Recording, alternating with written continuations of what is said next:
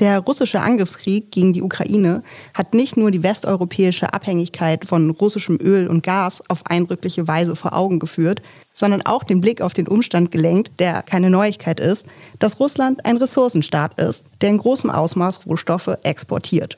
Mit der groß angelegten Förderung und dem Verkauf von Rohstoffen, insbesondere Öl und Erdgas, steht Russland damit exemplarisch für eine Energiewirtschaft, deren Umweltbelastung enorm ist und die uns daher aus heutiger Perspektive nicht mehr wirklich zeitgemäß erscheint.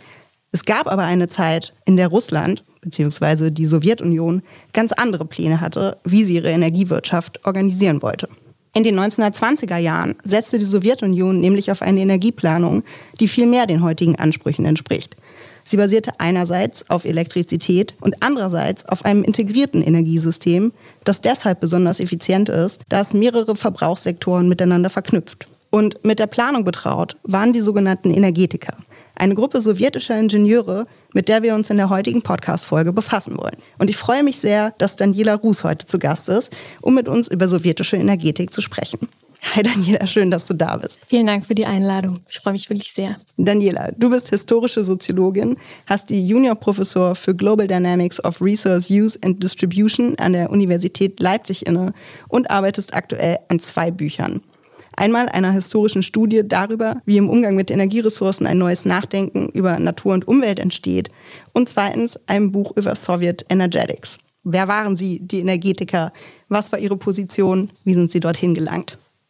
Ja, ich würde vielleicht zuerst bei dem Wort beginnen, Energetik. Und zwar bezeichnet das die Lehre der Energiebeziehung und der Energieumwandlung, wobei sich das im Russischen sowohl auf das beziehen kann, was wir heute Energiewirtschaft nennen, also auf Öl, Gas, Elektrizität und so weiter. Es kann sich aber auch auf die Energiebeziehung in der Natur beziehen. Das heißt, auch Naturwissenschaftler nutzen zu derselben Zeit den Begriff Energetik und dann kann man zum Beispiel von der Energetik eines Waldes oder von der Energetik einer Zelle sprechen. Die menschliche Energetik steht eben in der Energetik der Natur. Die sowjetische Energetika, die du jetzt schon angesprochen hattest, begreife ich in meiner Arbeit als eine energiewirtschaftliche Schule, die sich schon sehr früh und früher, als es im Westen der Fall ist, dadurch auszeichnet, dass sie die Sektoren eben nicht einzeln denkt. Also früher haben Staaten vor allem Sektoren einzeln reguliert, also die Ölindustrie, die Kohleindustrie, die Stromwirtschaft etc. Und man geht in der Energiegeschichte lange davon aus, dass eigentlich in den 70er Jahren so ein Zusammendenken dieser Sektoren geschieht. Aber man sieht eben, dass es in der Sowjetunion schon recht früh anfängt, Anfang des 20. Jahrhunderts und dort schon üblich ist, dass die Energiewirtschaft als so eine Art komplexes Ganzes, wie das dort genannt wird, verstanden wird und auch praktisch so zu entwickeln wäre im Zusammendenken der Sektoren. Kannst du das spezifizieren vielleicht? Kannst du ein oder zwei Sektoren als Beispiele nennen, die dann zusammen gedacht wurden? Also zum Beispiel die Stromwirtschaft und die Wärmewirtschaft oder die Elektrifizierung des Verkehrs sind solche Bereiche, die wichtig waren für die Energetiker, das zusammenzudenken. Also im Grunde das, was wir heute Sektorenkopplung nennen, hat da eine längere Geschichte. Jetzt hattest du ja auch gefragt, wie es dazu kommt. Und ich beziehe mich in meiner Arbeit eben auf einige bestimmte Personen, die besonders wichtig sind in dieser Schule. Und da ist vor allem Gleb Michailowitsch Krzyżanowski zu nennen, wo wir uns, glaube ich, darauf geeinigt haben, dass wir ihn einfach Gleb oder Gleb Michailowitsch nennen, weil es so schwer für uns auszusprechen ist. Und er studierte im 19. Jahrhundert am Polytechnikum in St. Petersburg. Da bekam man so eine sehr breite naturwissenschaftliche Ausbildung. Und gleichzeitig war es der Ort, wo sich auch die sozialdemokratische Bewegung mitbildete.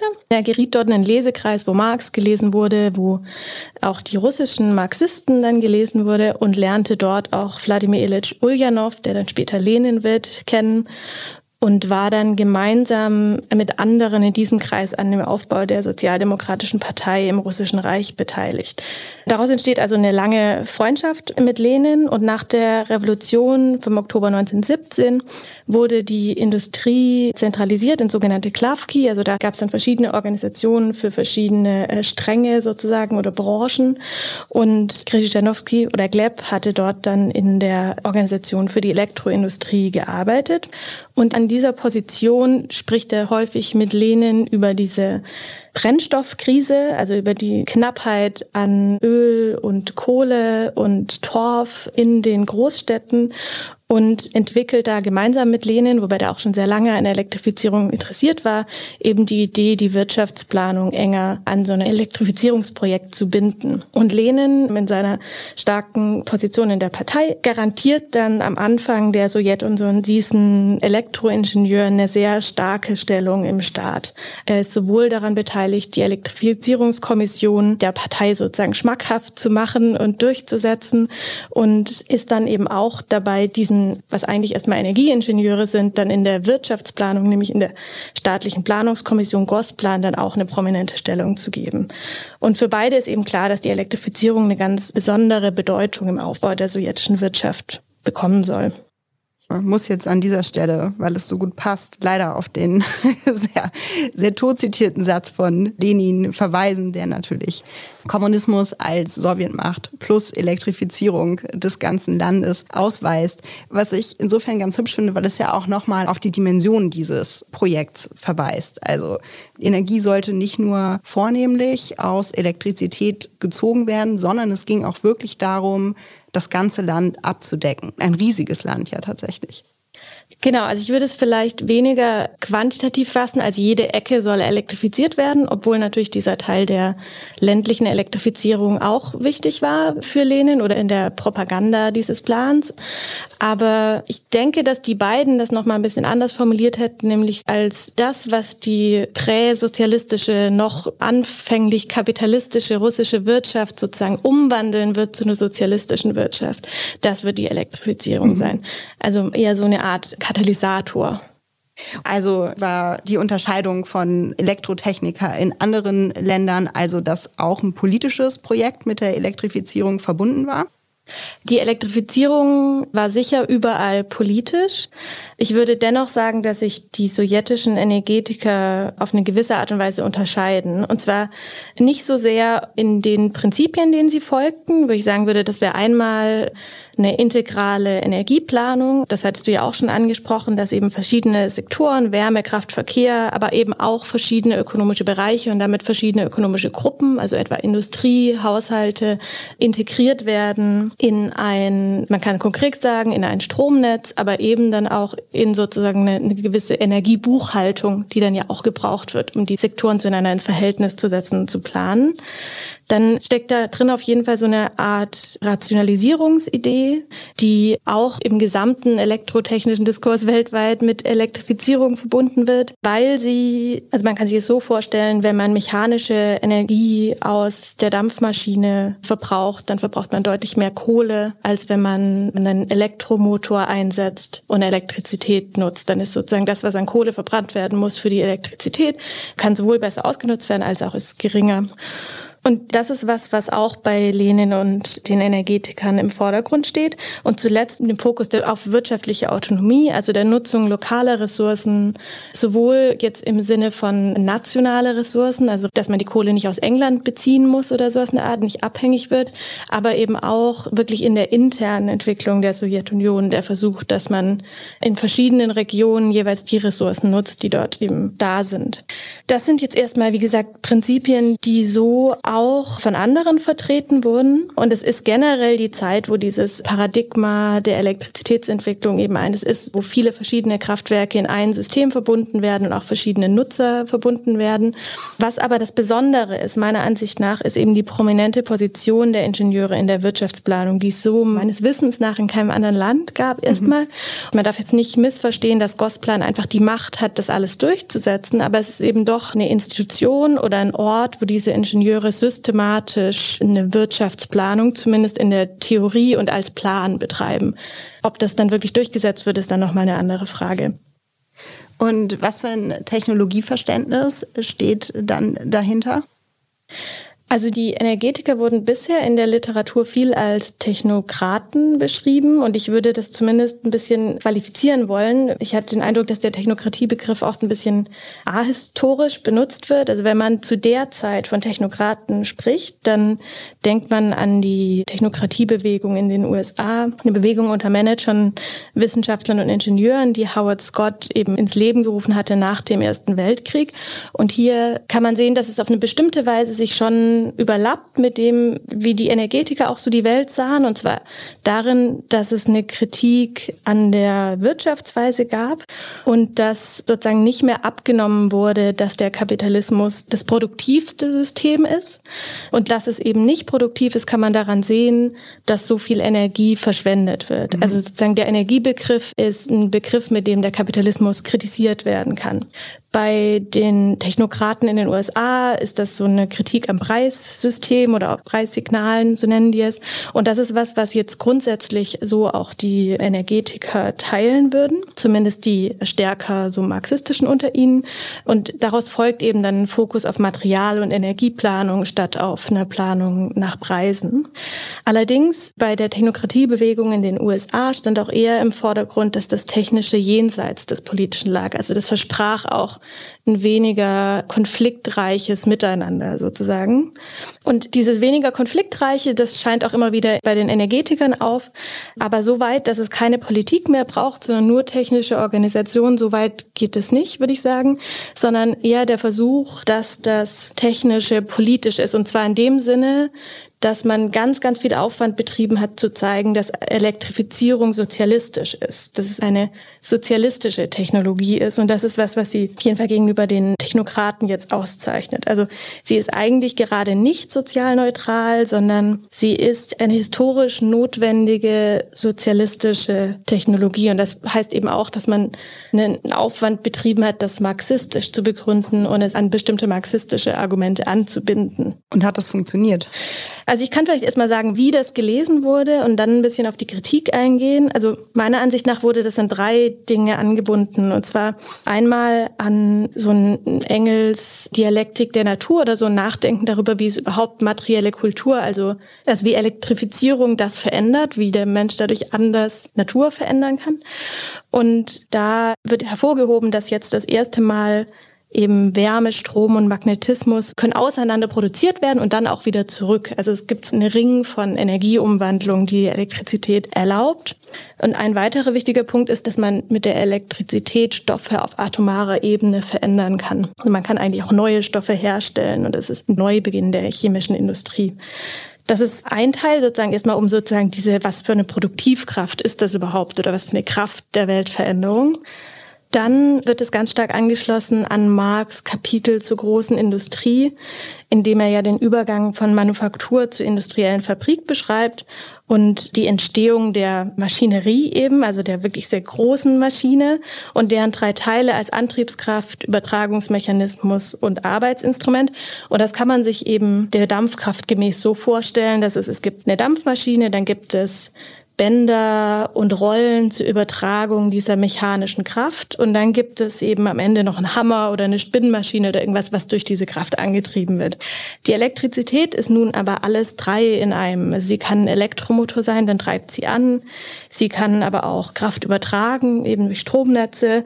Und sie ist auch selbst ein Arbeitsinstrument, wie etwa in der chemischen Industrie. Und das ist unheimlich spannend für die Energetiker. Und sie hoffen, dass sozusagen die Elektrizität diese Trennung der Maschinenteile aufhebt und dann eben auch die Möglichkeit eröffnet, die gesamte Volkswirtschaft wie als eine Fabrik zu planen und zu betreiben. Und wenn das so gedacht wird, dann eben auch wieder sozusagen analog zu Marx verändert sich auch das Verhältnis von Arbeiterinnen und Maschinen oder von eben dann der gesamten Bevölkerung, die in all dem, was sie arbeitet, auch in der Hausarbeit und so weiter, dann irgendwie über Elektrizität vermittelt ist.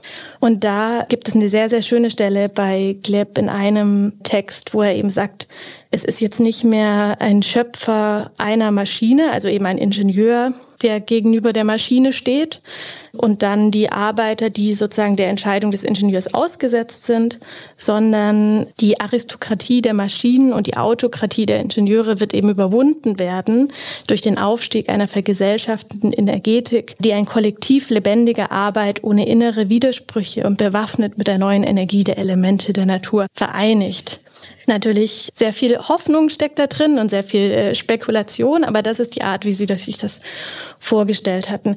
Zuletzt ist vielleicht noch zu nennen, dass auch an Lenins Imperialismus und die Theorie der Konzentration der Produktion in großen Unternehmen angeschlossen wurde. Das wäre vielleicht so ein, ein dritter Aspekt wie an marxistisches Denken angeschlossen wurde. Und wie gestaltete sich dieser Anschluss genau? Also da hatte Lenin schon in seinem Buch zum Imperialismus eben nicht nur die Konzentration jetzt der Arbeiter oder des Geldes, sondern auch die Konzentration der Arbeitskraft, also über wie viel, ich weiß nicht, ob er es in Kilowattstunden gemessen hat oder sowas, aber irgendwie die Konzentration der energetischen Kraft aufgezeigt. Und das hing vor allem damit zusammen, dass man sehen konnte zu der Zeit, dass eben die großen Elektrounternehmen Unternehmen sind, die gleichzeitig ganz, ganz viele Anteile auch an Unternehmen haben, die selbst eigentlich nicht unbedingt Elektrounternehmen sind, sondern die in alle möglichen Aspekte reingreifen. Also die konnten selbst Kohleunternehmen haben, sie konnten die Elektrogeräte herstellen und so weiter. Es waren weit verzweigte Unternehmen, die eben über Sektoren und so weiter hinausgingen. Und dennoch sozusagen als Unternehmen schon eine gewisse irgendwie Planung oder Optimierung betrieben haben. Und das war was, was dann Klepp hoffte, das bildet sich historisch im Kapitalismus einfach so raus, natürlich sozusagen. Und das wäre was, was die Sowjetunion vielleicht kreieren kann absichtlich sozusagen.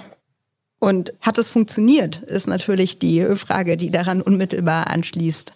Das ist jetzt die Theorie und wie viel davon konnte umgesetzt werden und ist sozusagen die Hoffnung auf dieses befreite kollektive Subjekt Wahrheit geworden? Also natürlich nicht. Wenn man den Elektrifizierungsplan anschaut, kann man sagen, dass das eine Zentralisierung der bisher existierenden Produktion und Verteilung von Strom war, weil dort eben regionale, große regionale Stationen geplant wurden und nicht so sehr an die kleinen städtischen angeschlossen wurde, die es davor schon gab. Das waren dann zum Beispiel Wasserkraftwerke. Genau, zum Beispiel große Wasserkraftwerke, aber eben je nachdem, das geht dann zurück zu der lokalen Energieplanung, je nachdem, was vor Ort da war, das konnte auch Braunkohle sein oder sogar Öl, obwohl das sozusagen aus diesem Geist der Optimierung der Wirtschaft heraus so äh, geplant wurde, ist das sehr, sehr schnell auf den Widerstand der Städte und Kommunen gestoßen, die eben ursprünglich Kontrolle über ihre eigene Energieversorgung hatten. Man sieht daran, dass eben sich dieses allgemeine Subjekt nicht ganz einfach gegenüber der Elektrizität einfach bildet, sondern dass da andere soziale Konflikte durchaus aufkommen. Man kann also auf gar keinen Fall sagen, dass diese großen Hoffnungen erreicht wurden. Gleichzeitig kann man schon sehen, dass es viele kleine Experimente gab, die man aus heutiger Sicht zumindest als progressiv deuten würde. Und da würde ich einmal nennen, dass es schon ein frühes Experimentieren mit erneuerbaren Energien gab, dass gerade die Energetiker eigentlich nie so voll überzeugt waren von einer ölbasierten Energiewirtschaft, sondern dass man meinte, dass Öl eigentlich eine Lösung sei, die nur kurzfristig sei und dass man auf was umsteigen müsste, was eben eine längerfristige Lösung des Energieproblems wäre und das könnte sowas wie Wind- und Solarkraft sein, aber es könnte eben auch Atomkraft sein. Soll ich das Zitat hier kurz bringen?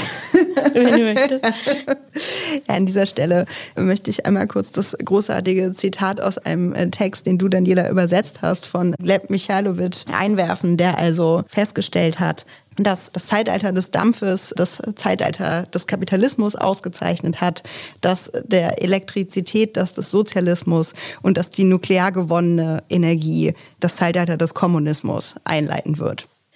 Genau, man kann auch ähm, an der Stelle noch mal gut sehen, weil du hattest ja auch gefragt, ob dieses Anknüpfen an den Marxismus, wie das geschah und ob das überzeugend ist. Und darin wird man ja diese marxische Formulierung von irgendwie die Dampffabrik erzeugt den Kapitalismus, hat er ja auch, und die Manufaktur sozusagen die feudale Herrschaft oder mhm. so. Diese Verkürzung gibt es ja auch bei Marx und das ist sozusagen danach weitergesponnen so. Allerdings, wenn man Marx genau liest, gerade wenn er beschreibt, wie diese große Maschinerie entsteht, dann ist die Dampfkraft für ihn eigentlich eine Folge und keine Ursache dieser Entstehung, sondern es verändert sich zuerst das Arbeitsinstrument und das wächst und es braucht dann irgendwann so viel Kraft, dass es nicht mehr über Wasserkraft hergestellt hergestellt werden kann, sondern die Dampfkraft, die sozusagen nach dem Willen des Menschen oder des kapitalistischen Fabrikbesitzers eben vergrößert werden kann. Und das ist was, was die Energetiker definitiv anders lesen. Also die schreiben eine Energiegeschichte, wo die Energieressourcen selbst Geschichte machen. Mhm. So. Genau, ich war ja gerade bei den Experimenten noch. Es gibt einige Dinge, die für mich noch nicht ganz klar sind. Also man sieht zum Beispiel, dass es sehr viel Fernwärme gibt. Es gibt einen stark elektrifizierten Transport in der Sowjetunion. Und ich kann hier, auch weil ich nicht in die Archive gehen kann, im Moment nicht ganz direkt eine Verbindung herstellen. Meine Vermutung wäre, dass man an solchen Stellen schon einen gewissen Einfluss dieser energetischen Paradigma sehen kann. Was generell sozusagen die Frage nach der Praxis schwierig macht, ist, dass diese Zeit, die die Energetiker wirklich in Gosplan sind, recht begrenzt ist und schon Ende der 20er Jahre dann nach und nach sozusagen aus Gosplan vertrieben werden. In der Zeit, in der Stalin dann seine Macht erweitert und durchsetzt. Und dazu muss man sagen, dass Stalin immer eine recht opportunistische Einstellung zur Elektrifizierung hatte. Also er war da nicht prinzipiell dagegen. Er hat mal dafür, mal dagegen gestimmt, je nach Projekt sozusagen. Und es scheint von seiner Seite eher eine Machtfrage gewesen zu sein. Nachdem Lenin 1924 gestorben ist, wurde Trotzki irgendwann in den folgenden Jahren Vorsitzender von eben dem Klav Elektro, also dieser staatlichen Agentur, die sozusagen Elektrifizierung da wirklich durchgesetzt hat. Und dadurch war es sozusagen auch machtpolitisch sinnvoll, diese Elektrifizierung immer so ein bisschen zu unterbinden für Stalin. Und Krzyzanowski als eine Person, die noch ein guter Freund von Lenin und eben noch so diese Verbindung hergestellt hatte, war auch für Stalin eher problematisch, zumal Stalin nie diese Politik des Einbindens der Ingenieure, selbst der nicht bolschewikischen Ingenieure, bolschewistischen Ingenieure, unterstützt hatte. So. Und es wurde dann so eine Politik des Loswerdens der Leute, die ihn in der Partei nicht unterstützten und eben auch derjenigen Experten, die ihm potenziell nicht loyal waren. Und es waren eben auch die Energetiki. Und im Anschluss danach wurde Gleb in die Akademie der Wissenschaften berufen und bekam dann dort ein Institut für Energetik und konnte dort forschen. Und man sieht auch an der Art der Forschung, die er machte, es geht in eine Richtung von dem gesamten russischen Netz, zum Beispiel auch viel äh, Kraft-Wärme-Kopplung und solche Dinge sind schon so progressive Ansätze, aber sie waren eben nicht mehr in der Position, in der sie das einfach durchsetzen konnten, sozusagen. Ein weiterer Punkt, wo man sagen könnte, dass sie ihre Versprechen nicht erfüllt haben, ist sicherlich die ländliche Elektrifizierung, die ja schon wichtig war in der Darstellung der Elektrifizierung, die aber in dem Fokus auf jetzt große regionale Stationen war zumindest nicht der Fokus, dass jeder in diesem Land Elektrizität bekommt, sondern erstmal, dass die Orte, an denen es schon Industrie gibt, an denen viele Leute wohnen, mit Elektrizität versorgt werden. Das ist, ich weiß nicht, ob ich das kritisieren würde, aber es steht in einem gewissen Widerspruch zu dem, was sie öffentlich gesagt hatten. Die oder, Propaganda ja, hat genau. quasi was anderes versprochen. Genau. Die Frage war eben dort auch, es ist vermutlich sehr viel teurer, ländliche Entwicklung zu machen, als schon industrielle Zentren zu elektrifizieren. Okay, also du hast gerade beschrieben, die Energetik verlor an Relevanz, diese Kommission beziehungsweise der Einfluss der Ingenieure auf die Wirtschaftsplanung wurde stark eingeschränkt. Wie ging es dann weiter in den nächsten Jahrzehnten? Nachdem Stalin stirbt, 1953, gibt es einerseits einen Richtungswechsel hin zur Ölindustrie und andererseits gibt es eine Wiederbeleben dieser energetischen Schule, die dann auch ganz explizit wieder daran anschließt. Das ist jetzt aber alles noch laufende Forschung. Also ich habe Fragen und ich, ich sehe einige Zusammenhänge, aber ich kann noch nicht ganz genau sagen, was da passiert. Aber das Wirtschaftswachstum wird auch in der Sowjetunion in den 60er, 70er Jahren langsamer und es gibt den Versuch, die Wirtschaftsplanung zu reformieren. Und zwar auch mit computergestützten Methoden, mit Methoden der Kybernetik, die auch unter Stalin nicht weiter verfolgt werden durfte und dann aber später sehr stark angenommen wird. Und da spielt dann eben ein energetisches Institut in Irkutsk, was zu der Zeit gegründet wird, eine große Rolle, weil dort versucht wird, eben computergestützte Energieplanung zu betreiben. Und ich weiß bisher aus den Quellen, dass die eine Rolle gespielt haben in diesem Versuch, die Wirtschaftsplanung zu reformieren, kann aber noch nicht so ganz genau sagen, worin die eigentlich besteht und was die Folgen vor allem darin waren.